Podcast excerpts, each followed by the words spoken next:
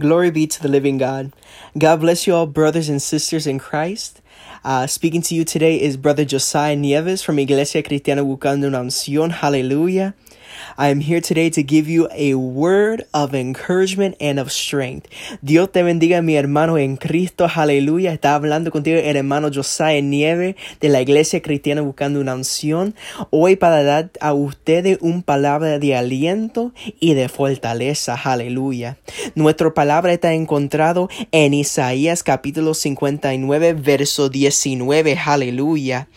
Que dice en el nombre del Padre, del Hijo y del Espíritu Santo. Amén, aleluya. Y termina, terminan, aleluya, desde ociente el nombre de Jehová y desde el nacimiento del sol su gloria, aleluya.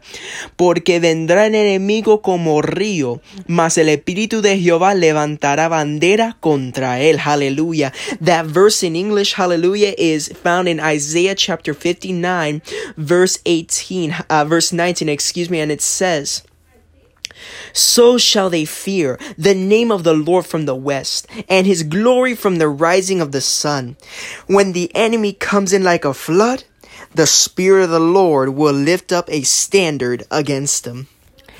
Now, this word that I'm giving today is for anyone that is going through situations right now in their life, that they are going through problems, that they're going through tribulations, that they feel like the enemy is coming down hard on them, especially in this time and in this moment that we are living in. Yo estoy hablando a esa gente ahora mismo, oh, gloria mi Dios, que están pasando por la prueba, que están pasando por tribulaciones, por situaciones, gloria mi Dios. Y yo estoy hablando con ellos porque el diablo metiendo con ellos ahora mismo en este momento, en este año que nosotros estamos viviendo. Pero yo recuerdo de un palabra de Dios que dice que Él está con nosotros, aleluya. Que el Espíritu de Jehová, aleluya, levantará bandera contra el diablo, aleluya. That I know the word, hallelujah, that of that my Lord God told me that no matter the situation, that God is there. That when the spirit, when the enemy comes in like a flood, the Lord will lift up a banner banner of victory against him.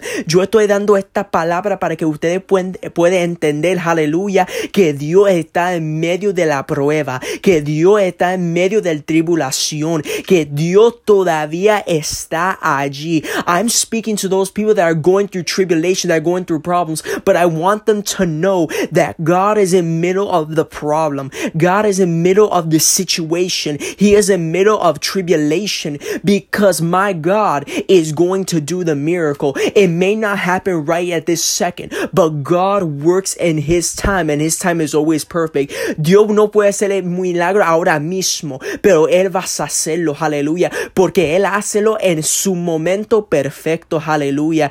Yo estoy hablando ahora para que ustedes puedan recibir esa fortaleza de parte del Espíritu Santo. Recíbelo en este momento, aleluya. I'm speaking to those people that need strength right now. Receive the strength in the name of Jesus. Hallelujah. Y ahora mismo yo te bendigo a todos los hermanos que están escuchando este programa. Hallelujah. I bless everyone that is listening to this program right now. Hallelujah. Y yo declaro en el nombre de Jesús que todas situaciones que está pasando ahora mismo, que tú puedas ver la gloria de Dios. That no matter what situations you're going through, I, I say in the name of Jesus and I declare that in these problems, you will see the glory of God. Y yo digo esto en el nombre del Padre, del Hijo y del Espíritu Santo. Amen. And I say this in the name of the Father, in the name of the Son, and in the name of the Holy Spirit.